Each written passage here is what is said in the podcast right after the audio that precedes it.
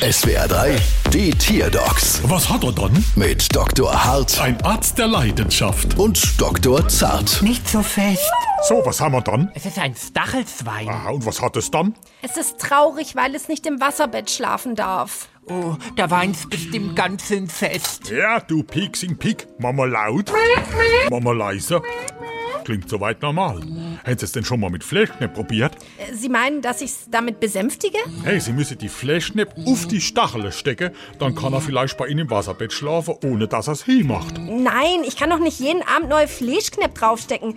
Außerdem ist das doch total eklig. Fleischknepp im Bett.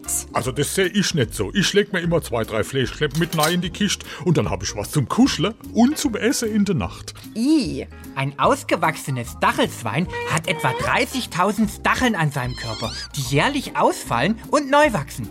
Die antiken Römer nutzten die Stacheln übrigens als Zahnstocher. Spannende Fakten, aber damit kann mein Stachelschwein auch nicht im Wasserbett schlafen. Ja, ich hab's. Wir wickeln Ihre Stachelsau einfach in unsere Rechnung neu. Oh je, ist die so dick? Ja, und hoch. Bald wieder. Was hat er dann?